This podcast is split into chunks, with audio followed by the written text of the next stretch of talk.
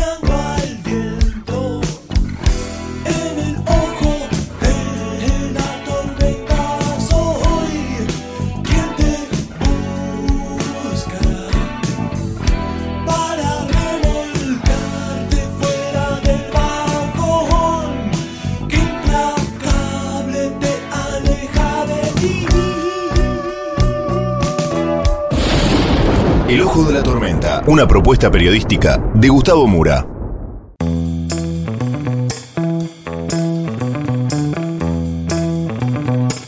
Bienvenidos al Ojo de la Tormenta. La tapa de hoy es Brixa. Vamos entonces con los temas del día de hoy en este breve sumario.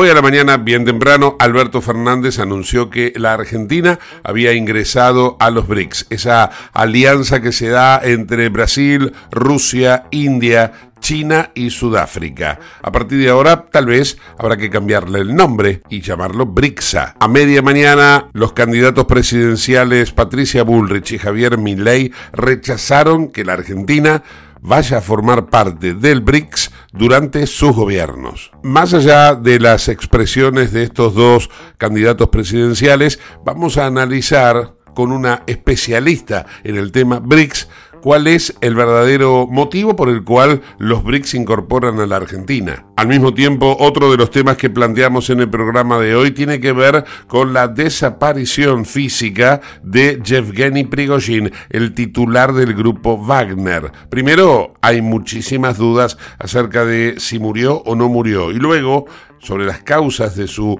posible muerte. De esto vamos a hablar junto a Romina Rinaldi desde Barcelona, España. Y el cierre musical de hoy se lo reservamos a Ray Charles, con uno de los temas más escuchados en todos los tiempos, Hit the Road Jack.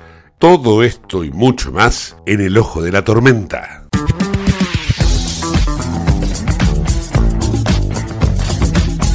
Auspicia este programa Autopiezas Pana. Más de 30.000 productos en stock y más de 30 años brindando seguridad para tu vehículo. No te olvides de visitarlos en la web pana.com.ar o llamarlos al 42504220. Autopiezas Pana, tu socio estratégico. Dirección Avenida La Plata 1933, Quilmes Oeste.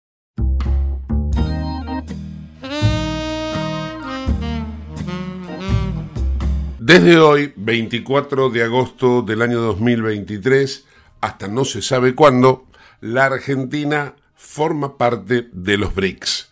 La Argentina de esta manera entonces está aliada a Brasil, Rusia, India, China y Sudáfrica. Eso significa BRICS para aquellos que hasta ahora no lo sabían. Pero también al mismo tiempo, y ahora hablando en cuestiones de geopolítica, la Argentina se alineó con al menos dos dictaduras, China y Rusia. Y, teniendo en cuenta lo que ha ocurrido en las últimas horas, con un país que manda a matar a aquellos que de alguna manera eh, se le oponen. Es cierto que el grupo Wagner y Yevgeny Prigozhin no son los más demócratas que uno puede llegar a pensar. No lo fue Prigozhin y no lo será el próximo opositor que por ahí tenga Vladimir Putin. Pero Putin tiene una historia de mandar a envenenar a la gente y al que no lo envenena lo mata como lo termina matando a Prigozhin y si no lo mete preso por 30 años como ha hecho con Navalny, uno de los tantos opositores que ha tenido este líder ruso, pero que eh, opera de una manera casi soviética. Cuestión que la Argentina está asociada entonces a Rusia, termina asociada a China, en donde hay violaciones a los derechos humanos de modo sistemático, además de que, lógicamente, forma parte del Partido Comunista Chino, ¿no? El gobierno de Xi Jinping, que pareciera ser que se ha eternizado también en el poder, y hay que recordar que Xi Jinping, para poder acceder al nuevo mandato, bueno, mandó a Hu Jintao, el presidente anterior, que le hacía sombra, lo mandó a la cárcel. Entonces, veamos con quién se alinea la Argentina. Al mismo tiempo, Brasil necesitaba incorporar a la Argentina a ese bloque porque eh, con el kirchnerismo Lula da Silva tiene una sociedad y esta sociedad precisamente le había pedido el kirchnerismo a Lula que lo incorporase al bloque de los BRICS, porque en el mercado occidental o en el mundo occidental la Argentina ya no tiene más crédito. El dinero que trae Sergio Massa eh, del Fondo Monetario es tal vez lo último que el fondo le puede llegar a dar a la Argentina y se lo da bajo condición de que digamos, termine en el concierto mundial en el mismo lado de Occidente. Pero la movida de hoy modifica todo y la Argentina no va a poder tener más acceso al crédito. Entonces, ¿a quién le pide dinero? Le pide a China y le está pidiendo también a la India en este bloque continental que son, perdón, en este bloque comercial intercontinental que son los BRICS. Pero si todo esto ya se plantea como algo confuso, polémico, difícil de encajar, si le sumamos el elemento Irán y la posibilidad de el caso Venezuela, la Argentina ya está definitivamente condenada a estar junto a los más malos que puede presentar hoy el mundo. Irán está acusado por la justicia argentina de haber sido el Estado que mm, puso dos acciones terroristas en territorio argentino. Al mismo tiempo, Irán tiene violaciones sistemáticas a los derechos humanos, curiosidades de la Argentina que se mm, prácticamente y del kirchnerismo que se ufana de ser eh, los paladines de los derechos humanos cuando en Irán masacran a las mujeres que no respeten lo que los líderes eh, religiosos imponen que es, por ejemplo, llevar la, la cabeza y la cara totalmente cubierta, el cuerpo totalmente cubierto, como ocurrió con una joven a la cual la terminaron ejecutando. Bueno, eh, este tipo de situaciones ponen a la Argentina en un cuadro muy difícil de aceptar, de entender. La cuestión es que eh, también está a consideración de los BRICS, próximamente, no ahora, incorporar a Venezuela. Venezuela, con todo lo que ello implica, más allá del alineamiento de Venezuela con Irán, con Rusia y con el eje del mal, más allá de todo eso, Venezuela ya de por sí también tiene probadas violaciones a los derechos humanos, tiene otro dictador a cargo del, del gobierno y bueno, y una investigación de Naciones Unidas que pareciera ser que Venezuela desconoce. Todo esto, además hay que sumarle que Rusia está en guerra contra Ucrania. Es decir, nos asociamos a un país que está en guerra con el mundo al cual pretendemos pertenecer, que es Occidente. Verdaderamente, esto es un desbarajuste que va a ser muy difícil en algún momento de enmendar. Hoy el presidente de la Nación, Alberto Fernández, le comunicaba muy eh, libre de culpa y cargo a los argentinos que el país formaba parte de los BRICS. Escuchemos. Nos hemos incorporado a la alianza de los BRICS, los países más importantes de las economías emergentes. Se abre un nuevo escenario para la Argentina. Vamos a ser protagonistas de un destino común en un bloque que representa más del 40% de la población mundial y al mismo tiempo que seguimos fortaleciendo nuestras relaciones fructíferas, autónomas y diversas con otros países del mundo. Argentina fue, es y será un país integracionista. Es una política de Estado buscar la integración con diferentes instancias a nivel regional y mundial, porque está probado que de ese modo aumentamos nuestras posibilidades de abrir nuevos mercados, de consolidar los mercados existentes, de favorecer los flujos de inversión, creando empleo, de aumentar las exportaciones y de desarrollar la aplicación de nuevas y mejores tecnologías. Quisimos y queremos ser parte de los BRICS porque el difícil contexto global confiere al bloque una relevancia singular y lo constituye en un referente geopolítico y financiero importante, aunque no el único, para este mundo en desarrollo. Ser parte de los BRICS nos fortalece y no excluye otras instancias de integración, y menos todavía la orgullosa pertenencia argentina al sistema multilateral de Naciones Unidas. Formar parte de los BRICS significa ser parte de un bloque que actualmente representa el 24% del Producto Bruto Interno Global, el 16% de las exportaciones y el 15% de las importaciones mundiales de bienes y servicios. Nuestro ingreso a los BRICS es una meta coherente con nuestra búsqueda por proyectar a nuestro país como un interlocutor clave y un potencial articulador de consensos en colaboración con otras naciones, sobre todo en nuestra región, en el mismo momento en que el mundo es atravesado por marcadas tensiones geopolíticas. Los BRICS son para la Argentina una nueva oportunidad. Posteriormente, durante el día, se llevó a cabo la reunión del Council of Americas, es decir, el Consejo de las Américas. ¡Qué curiosidad! Una Argentina que pretende alinearse a los BRICS, de pronto forma parte y recibe, es eh, anfitriona del Council of Americas. Y en esta jornada, en esta reunión de empresarios con los políticos, eh, allí estuvieron Patricia Bullrich por un lado y Javier Milei por el otro. Bullrich, al momento de hablar sobre el acuerdo con los BRICS, esto dijo.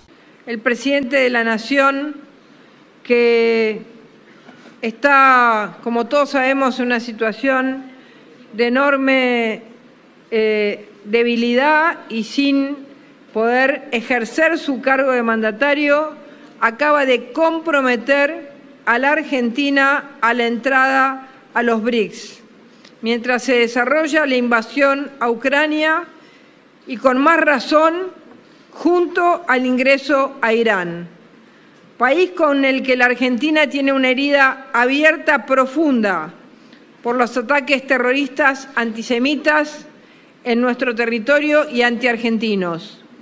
Nosotros creemos en un orden internacional basado en reglas para preservar la paz y el respeto del derecho internacional. Argentino bajo nuestro gobierno no va a estar en BRICS. Y cuando le llegó el turno posteriormente a Javier Milei para hablar de cuál va a ser su alineamiento geopolítico, esto sostuvo. Escuchemos. Nuestra política internacional, salvo que haya algún reparo, el cual estoy dispuesto a escucharlo, nosotros somos defensores de la paz, somos defensores del libre comercio, somos defensores de la libre de la democracia y sobre todas las cosas somos defensores de la libertad y eso implica un claro alineamiento en términos de geopolítica. Nuestro alineamiento de geopolítica, alineamiento de geopolítica es Estados Unidos e Israel. Esa es nuestra política internacional. Nosotros no nos vamos a alinear con comunistas y a diferencia de las mentiras que tratan de establecer desde Juntos por el Cambio y desde los medios de comunicación afines que responden a sus cajas, eso no quiere decir que el sector privado pueda comercializar con quien se le dé la gana. Una cuestión es la geopolítica, que eso es función del Estado, sí, y vamos y tenemos un claro alineamiento con eso. El comercio debería ser libre y los, y los privados pueden comercializar con quien quieran. Lo que pasa es que la diferencia es que los colectivistas esto no, lo entienden. Creen que tienen que estar poniendo la mano y digitando todo. Entonces dicen, no, ¿cómo vamos a dejar de comercializar con Brasil? ¿Cómo vamos a dejar de comercializar con China? Yo no dije que no, hay que comercializar ni con China ni con Brasil. Lo que estoy diciendo es que es una cuestión del sector privado en la cual no me tengo que estar metiendo tengan cuidado porque a muchos los focus group le dicen que se tienen que disfrazar de liberales, pero cuando los rascan un poquito, les sale el intervencionismo y el comunismo por todos lados. Por ello, decía que la Argentina desde hoy forma parte de los BRICS, pero no se sabe hasta cuándo, porque cualquiera de estos dos candidatos va a sacar a la Argentina de los BRICS. Habrá que ver qué opina Sergio Massa sobre este hecho en particular.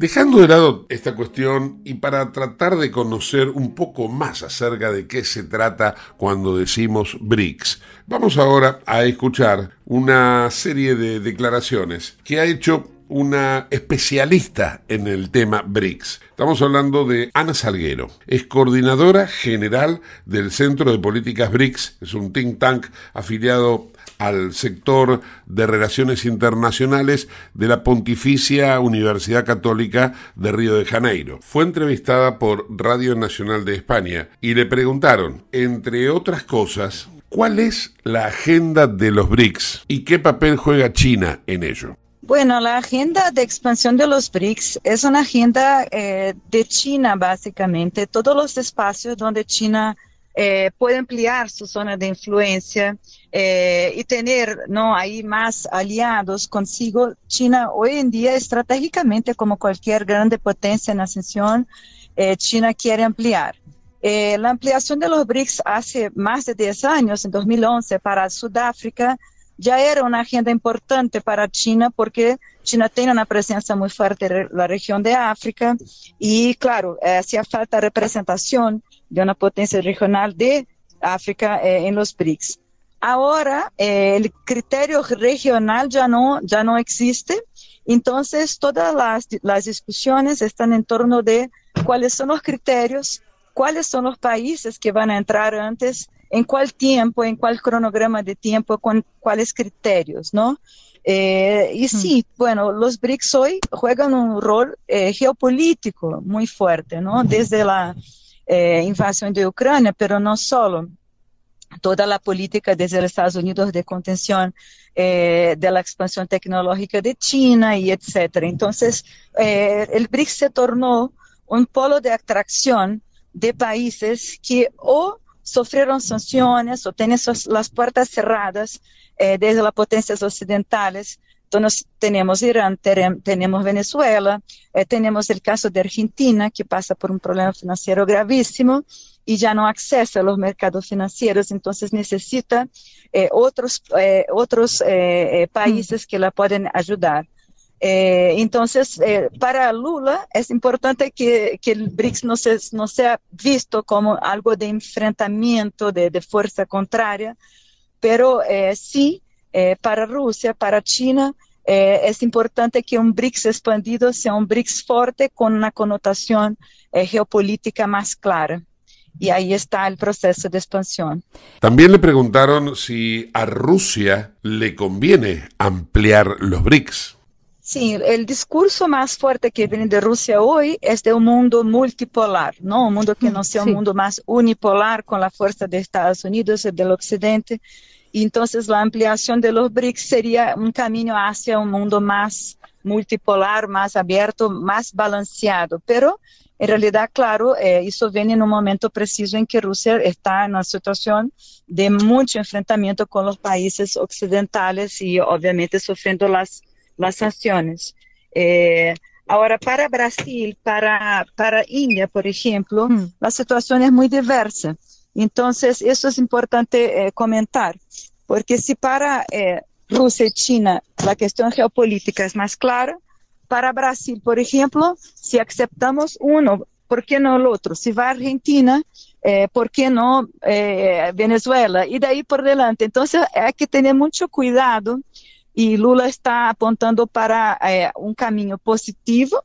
Sí, sí, es importante ampliar los BRICS para Brasil, un BRICS fuerte. Sería importante y hoy un BRICS fuerte es un BRICS más grande, pero con el cuidado político necesario para no crearse un nuevo problema, sea un problema económico, sea un problema de derechos humanos, de, no, de democracia, como por ejemplo el caso de Irán, el derecho, derecho de género, eh, y, ese, y ese tipo de cosas. Entonces, eh, esa es la discusión. Para India y para Brasil, el problema ahora son cuáles los criterios y quiénes eh, serán los países que serán aceptos. En un momento, esta especialista en el tema BRICS sostiene que esta alianza estratégica va a ayudar financieramente a la Argentina. Esto es lo que decíamos más temprano y que mm, de alguna manera el gobierno lo está ocultando.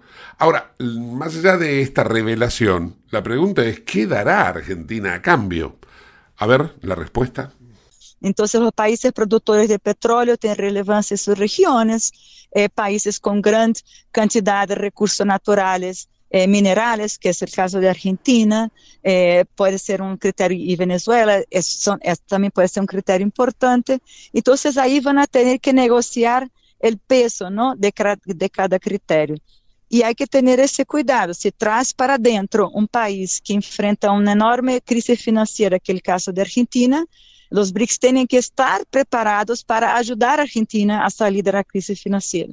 Cuando Alberto Fernández anunció con toda pompa que nos sumamos a un mercado emergente del 40% del PBI mundial, omitió decir, tal vez por desconocimiento, que o se expande o el BRICS desaparece. Y esta es la razón por la cual están incorporando a otros países, porque los cinco miembros fundadores necesitan crecer, porque si no, el BRICS se fuma. Esa cumbre es un momento político que me recuerda el momento de Fortaleza 2014, cuando se creó el nuevo Banco de Desarrollo. Fue un momento de gran cambio, un momento de una gran marca del grupo BRICS. Eh, hoy vemos que, de nuevo, el momento que los BRICS llegaron a un punto que o expanden y se tornan más fuertes o pueden perder su relevancia. O debaten con claridad y con seriedad la cuestión de las monedas locales hmm. para transacciones comerciales, para reserva, para empezar a hablar y, empezar a, a, construir mecanismos de salida de la dependencia del dólar o seguiremos eh, en, en la misma. Hasta aquí entonces las declaraciones de Ana Salguero coordinadora general del Centro de Políticas BRICS, que está afiliado a la Pontificia Universidad Católica de Río de Janeiro. En Lubestop Banfield te revisamos el auto y le hacemos el cambio de aceite y filtros en media hora. Lubestop Banfield es un lubricentro integral donde también podés cambiar las pastillas de freno de tu vehículo. Lubestop está en el SINA 471 Banfield. Y si no podés traer el auto, te hacemos el servicio a domicilio. Instagram y Facebook, Lubestop Banfield. Ahora vamos a hacer una breve pausa de aproximadamente cuatro minutos y continuamos con el ojo de la tormenta. No te vayas. En el ojo de la tormenta yace un niño asustado. ¿Tenés Galicia? Tenés que saber algo. ¿Tenés alguna duda? ¿Tenés alguien que te escucha y te da atención 24/7? ¿Tenés ganas de hacer algo? Tenés muchos beneficios en lo que más te gusta. Tenés ganas de no hacer nada. Tenés una app para hacer todo desde el celular sin moverte del sillón de tu casa. Tenés, todo, para vivir un día a día mejor. Tenés Galicia. Tenés Galicia.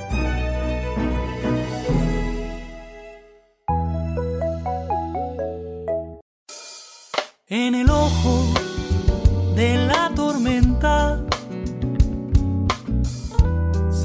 está la verdad en el ojo de la tormenta. Es momento de bailar. Ya tu alma vuela libre, esperando el huracán.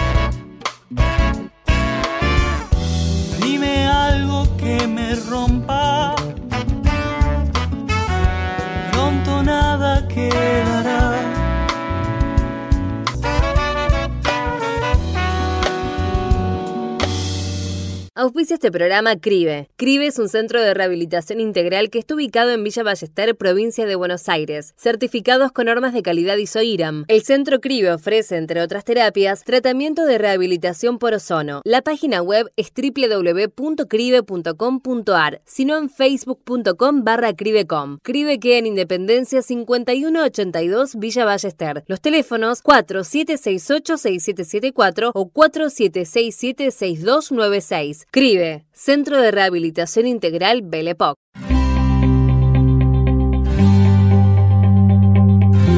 Vamos a ocuparnos de la situación que se ha generado tras la muerte, o al menos es lo que se presume, de Yevgeny Prigozhin, el líder del grupo Wagner, que, bueno, en un manto de muchas sospechas, muchas suspicacias, bueno, termina eh, muriendo. Ahora la pregunta es, ¿murió o no murió? ¿Fue asesinado o murió accidentado? ¿De qué se trata todo esto? Vamos a hablar con Romina Rinaldi, que está en Europa y está prácticamente empapada con todos estos temas. Hola Romy, ¿cómo estás?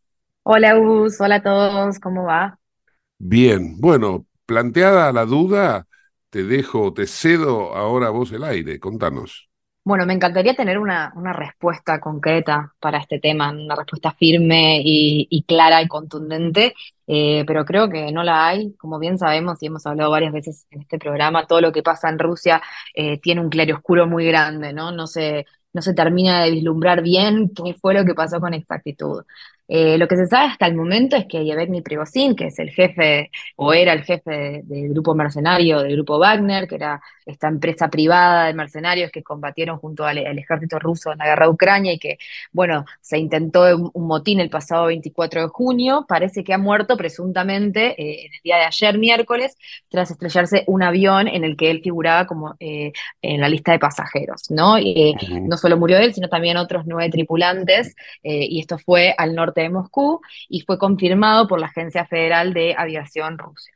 También eh, los canales de Telegram que son afines a esta organización dieron por muerto a Prigozhin, eh, incluido eh, también el grupo Grey Zone, que es eh, eh, un grupo muy afín a, al grupo Wagner, que aseguró que el avión fue derribado por las fuerzas aéreas rusas. Eh, por su parte, Putin lo que expresó fueron las condolencias por la muerte de Prigozhin y prometió que se iba a abrir una investigación. Eh, lo que no se sabe muy bien, muy en claro, es si eh, hoy en día hay un cuerpo.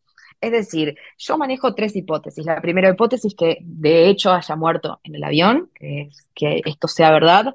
La segunda hipótesis es que haya muerto en alguna otra circunstancia y el avión sea como el chivo expiatorio. Y la tercera hipótesis es que eh, esta sea una jugada de Prigozhin y del grupo Wagner para eh, dar por muerto a su líder, que ya se lo declaraba hombre muerto desde el 24 de junio, ¿no?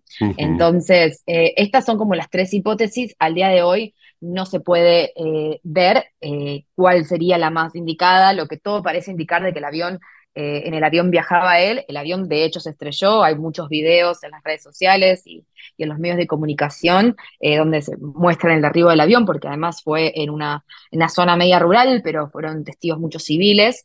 Este, este avión volaba entre Moscú y San, San Petersburgo eh, y, en la noche del miércoles eh, se, derribó. eh, y dicen que fue el ejército ruso, aunque ellos todavía no lo confirman oficialmente. Este, es una situación un poco, un poco rara, porque el jefe del grupo Wagner, y no solo él estaba también en el avión, sino también estaba Utin, que era su mano derecha, eh, que también se presume muerto, eh, habían sido declarados eh, enemigos públicos de Putin. Si bien él había vuelto de Bielorrusia, donde se había refugiado en un primer momento, con, la vuelta de él a Moscú, se sabía de que era un, había una fecha final para él. Eh, como no es la ahora más adelante les voy a contar un poco, pero no es la primera vez que una persona intenta ponerse en contra de Putin y le sale mal. con de salir mal, quiero decir, se muere. Eh, lo que pasa que también eh, lo, que, lo que hizo Prigozhin fue dirigir a miles de mercenarios hasta Moscú en, intentar hacer una especie de golpe de Estado contra Rusia, algo que, que no mucha gente se, ha, se ha, animado. Entonces, eh, la verdad es que no se sabe bien qué es lo que puede pasar. Es como todo lo que pasa en Rusia, ¿viste? Es, es todo como, nunca sabe, vamos a saber con exactitud qué, qué, fue lo que pasó. Lo que sí era que hace unos días Prigozhin se había pronunciado de que él estaba yendo hacia África. Entonces, también eso a mí me da como una especie de, desconfianza en toda esta situación. Pero me gustaría como centrarme un poquito eh, en las demás muertes también, ¿no? Porque esta muerte de Prigozhin eh, pone el foco de nuevo en, el, en Putin y en el, Kremlin, pero no es la primera vez que se está cuestionando la implicación de Putin en, un crimen político, ¿no? A lo largo de los mandatos que, ha tenido eh, el presidente ruso, eh, se produjeron numerosas muertes en diferentes circunstancias, todas muy extrañas, y hay una larga lista que incluye a políticos, a periodistas, a empresarios o incluso a antiguos agentes de la KGB. Eh, y lo que tenían en común, el factor común eh, que tenían estas personas que han fallecido, que fueron críticos eh, con las decisiones del gobierno de Rusia. Entonces, si, si querés, podemos adentrarnos en algunos ejemplos anteriores a, la muerte de Prigozhin. Sí, claro, porque ahí, por ejemplo, a la orden del día estaban los envenenamientos. Algunos fueron exitosos, lo pongo entre comillas, porque era el plan que habían ideado, y otros fueron frustrados por médicos que le salvaron la vida por caso a Navalny, que eh, como se salvó, lo metieron 30 años preso. Entonces, ahí está eh, lo que eh, aquel que alguna vez ose enfrentarse a Putin, ¿cómo termina? O muerto o con prisión perpetua. preso. Sí, bueno, em, también estuvo otro que murió envenenado fue Alexander Litvinenko, que era un exagente de la KGB y que falleció tres semanas después de tomar una taza de té en un hotel en Londres. Eh, y esa taza se se descubre luego, gracias a las investigaciones, de que estaba envenenada con polonio 210, que es una sustancia letal, y fue una táctica muy parecida con la que se intentó asesinar a Alexei Navalny en el 2021, ¿no? Entonces, eh, por ejemplo, en esta investigación del asesinato de Litvinenko, eh, se supo, gracias a la investigación británica, que había, por detrás estaban eh, dos agentes rusos que seguramente hayan actuado bajo una orden aprobada de Putin.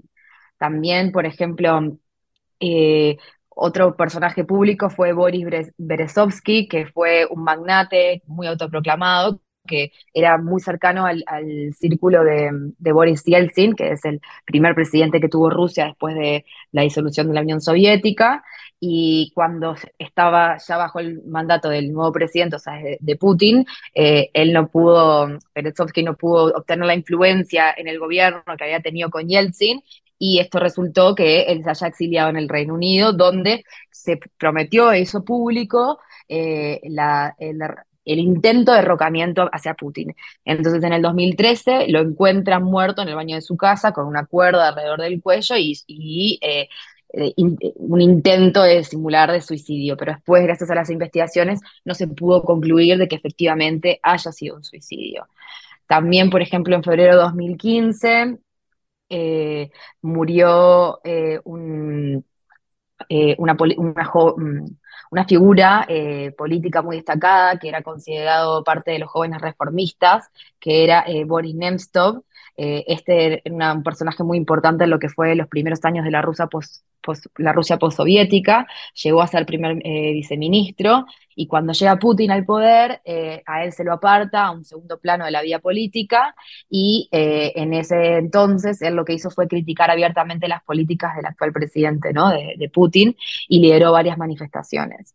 Entonces, en febrero de 2015, lo que él hizo fue cuando cae todo el tema del Euromaidán y la, anexión de, Crimea en Ucrania y de, la base eh, militar de Sebastopol, él apela a la ciudadanía y los convoca a una manifestación eh, en contra de la participación militar de Rusia en Ucrania y unas horas después eh, lo tirotearon como cuatro veces por la, espalda, por la espalda a 200, kilómetros, a 200 metros del Kremlin. perdón.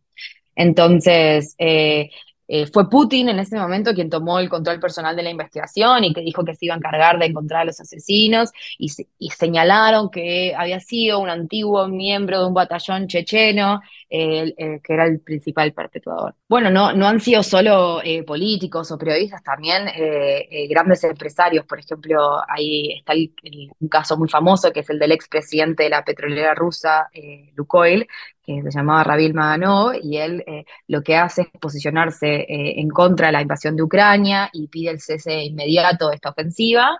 Y luego de hacer esto, muere al caerse de una ventana de un hospital en Moscú, después donde se estaba recuperando de un paro cardíaco. Y según aseguraban las fuentes de investigación, eh, las cámaras de seguridad estaban monitoreando el lugar, pero justo en ese momento estaban desconectadas porque estaban en mantenimiento. Entonces, eh, no, son muchos los casos, o sea, hay una lista muy larga de Yo recuerdo, por ejemplo, el caso del el ex presidente de Ucrania, Víctor Yushchenko, que él había tenido la intención de sumarse a la OTAN y, bueno, lo envenenaron. En ese caso lo habían envenenado con dioxina. Eh, después se salvó, pero le quedó la cara destrozada, la, la cara quedó desfigurado. Eh, bueno, esto es lo que pasa cuando alguien, eh, ya lo reitero, ¿no? Eh, intenta ir contra los intereses de Vladimir Putin. Sí, es como, es como muy, muy extraño porque a la vez es como Vox Populi porque nosotros lo podemos hablar públicamente y la lista es pública y la se puede buscar en internet y, y, uno se pone a pensar, es como muy raro que uno caiga del hospital de una ventana y justo las cámaras estén apagadas, parece hasta, hasta de película, eh, pero la realidad es que son hechos que han pasado a lo largo de los años y que eh, el fallecimiento de Prigozhin eh, era un poco esperable. O sea, desde el momento que el 24 de junio él intenta hacer un motín y hacer un, intentar hacer un golpe de Estado contra el Kremlin, contra el gobierno de Vladimir Putin, desde ese momento se sabía que él era hombre muerto. Eh, y bastante tiempo pasó, porque al final estamos hoy a 24 de agosto, o sea, y lo que pasa es que, Lo que pasa es que tenía que entregar mil millones de dólares que tenía en su poder entre armas y dinero. Sí, y también hay que ver ahora qué es lo que pasa, ¿no? Porque, a ver, el grupo Wagner sigue, el grupo Wagner sigue ahí, y si esto se confirma de que el avión fue derribado por eh, la defensa aérea, rusa, esto puede tener eh, ciertas implicaciones a la hora de, tomar una, postura o, más vengativa, quizás. Obviamente no va a volver a suceder eh, un intento de motín contra Rusia porque se sabe que en este momento, evidentemente el grupo, si no tuvo la posibilidad de hacerlo en, junio de este año, no lo va a tener ahora cuando sus dos líderes han fallecido. Pero sí mm. también te puede llegar a dar una apertura de que a lo mejor de como forma de, venganza se puede llegar a ver negociaciones con Ucrania, eh, incluso eh, a lo mejor quizás hablar de, bueno, de también de delatar un poquito eh, posiciones estratégicas, porque este grupo tiene mucho conocimiento sobre la posición rusa a la hora de, sus eh, estrategias defensivas y ofensivas. Entonces, también ver qué es lo que pasa. ¿No? De momento está todo como en un veremos por el hecho de que, de que no se ha confirmado eh, que él haya estado en el avión de facto, de hecho, o sea, no hay un cuerpo al día de hoy, sino eh, un nombre que figura en una lista de pasajeros y confirmaciones eh, extraoficiales. Pero bueno, es de esperar que las próximas horas esto se confirme y también ver eh, cómo va a actuar el grupo Wagner, que es un grupo de mercenarios bastante grande, y yo calculo que tendrán, más allá de estos dos líderes que han fallecido, tendrán otros líderes más jóvenes quizás, que también están en el ojo de la tormenta, digamos. Claro, sí, sí, claramente. Bien, Romy, agradecido por este contacto y nos reencontramos la semana próxima. Nos vemos la semana que viene. Un abrazo grande y buen fin de semana. Chao. Romina Rinaldi desde Barcelona, España, en el ojo de la tormenta.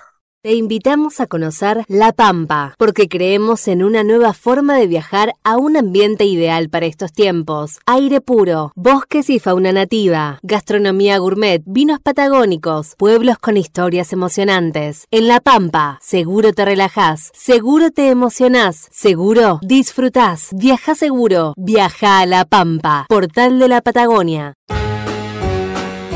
El cierre musical de hoy es a todo ritmo con Hit the Road Jack por Ray Charles. Hit the Jack. Don't you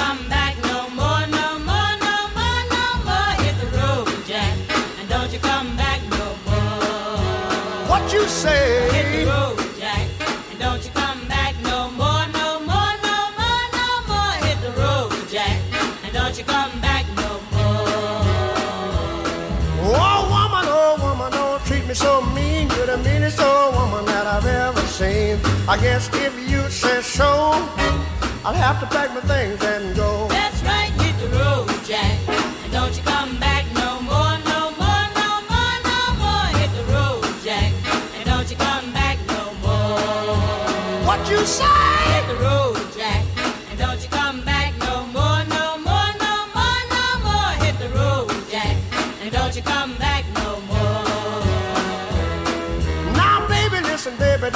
Me this away. Cause I'll be back on my feet someday. Don't care if you do, cause it's understood. You ain't got no money, you just ain't no good. Well, I guess if you say so, I'll have to pack my things